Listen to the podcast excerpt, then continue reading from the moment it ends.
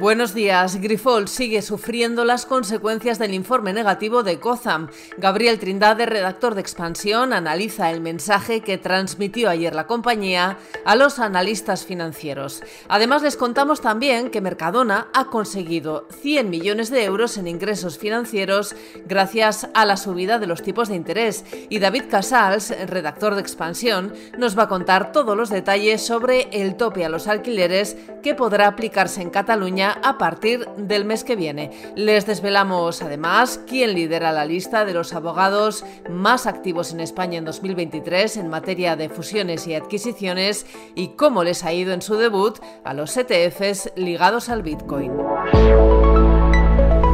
Grifols sigue sufriendo las consecuencias de las acusaciones vertidas contra la compañía por Gotham City Research. Las acciones de la farmacéutica volvieron a caer ayer en bolsa un 16%.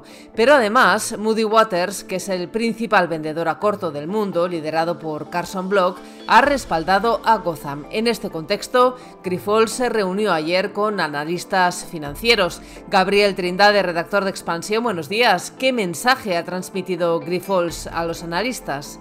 Buenos días, Amaya. Pues la reunión de ayer de Grifols con analistas financieros debía servir para acabar de recuperar el valor de la acción. En lugar de eso, las explicaciones del grupo de Emo Derivados hundió su cotización en bolsa más de un 16%. Los analistas financieros lamentaron que la compañía ofreciese poca información nueva. Lo más importante de lo que se dijo fue la confirmación de que la farmacéutica debe responder un requerimiento de la CNMV en el plazo de 10 días. En cuanto a las acusaciones de Gotham City Research, Grifols minimizó el impacto de las empresas de plasma cuestionadas al señalar que apenas aportan el 2% del EBITDA. De la misma forma, también rebatió los cálculos sobre la contribución al EBITDA de su filial de diagnóstico. Con todo, los analistas echaron de menos un mensaje más rotundo y una mayor clarificación de las relaciones con la sociedad inversora Scranton, en el centro de esta crisis de confianza. Cambiamos de asunto. Mercadona está rentabilizando la liquidez que tiene en sus cuentas, aprovechando la coyuntura favorable que ofrecen los elevados tipos de interés en el último año a las empresas poco endeudadas y con una caja elevada. La cadena de supermercados presidida por Juan Roch mantuvo durante el ejercicio 2023 una tesorería media de 3.500 millones de euros, con los que ha obtenido unos ingresos financieros de 100 millones. Es previsible que los ingresos financieros extra tengan un impacto directo en el beneficio de la compañía en 2023. Cataluña podrá aplicar a partir de febrero las medidas de contención de los alquileres contempladas en la Ley Estatal de Vivienda. Lo hará después de que el Ministerio de Vivienda se haya comprometido a publicar la declaración de zonas tensionadas y el índice de referencia que reclamaba la Generalitat. David Casals, redactor de Expansión, nos cuenta todos los detalles regresa en febrero el tope a los alquileres en Cataluña. Lo acordaron el Ministerio de Vivienda y la Consellera de Territori y gran abanderada de la regulación, Esther Capella. Esta medida se aplicará en 140 localidades, entre ellas Barcelona, Girona, Lleida, Tarragona, las ciudades metropolitanas más pobladas y las localidades del litoral más turísticas.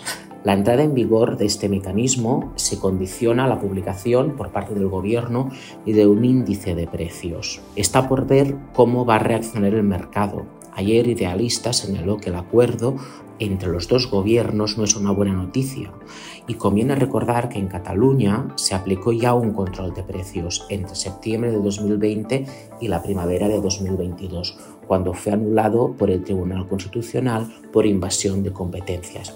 Durante este tiempo hubo rebajas en los precios de un 5%, aunque en Madrid este importe fue superior de un 9% en plena pandemia de COVID.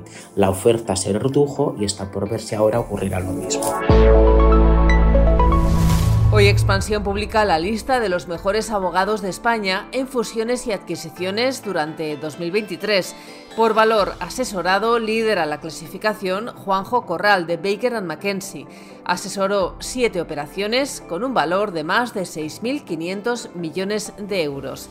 Y desde China nos llega un dato que confirma la fortaleza del sector automovilístico en el país. Las exportaciones de vehículos eléctricos chinos aumentó un 63,7% el año pasado. También les contamos que en su debut, los 10 ETFs ligados al Bitcoin aprobados por la SEC han acumulado más de 3.500 millones de dólares en negociación.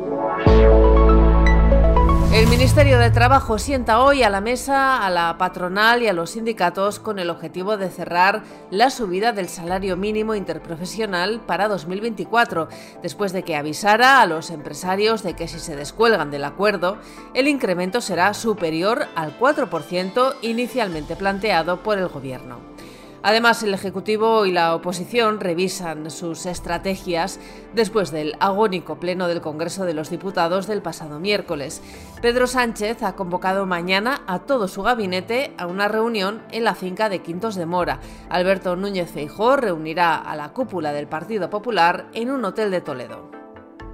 Y el Instituto Nacional de Estadística publica hoy el índice de precios al consumo de diciembre. El INE adelantó que la inflación cerró el año en el 3,1%, es una décima menos que en noviembre. Y en la bolsa, el IBEX bajó ayer un 0,62%, se quedó en los 10.004 puntos.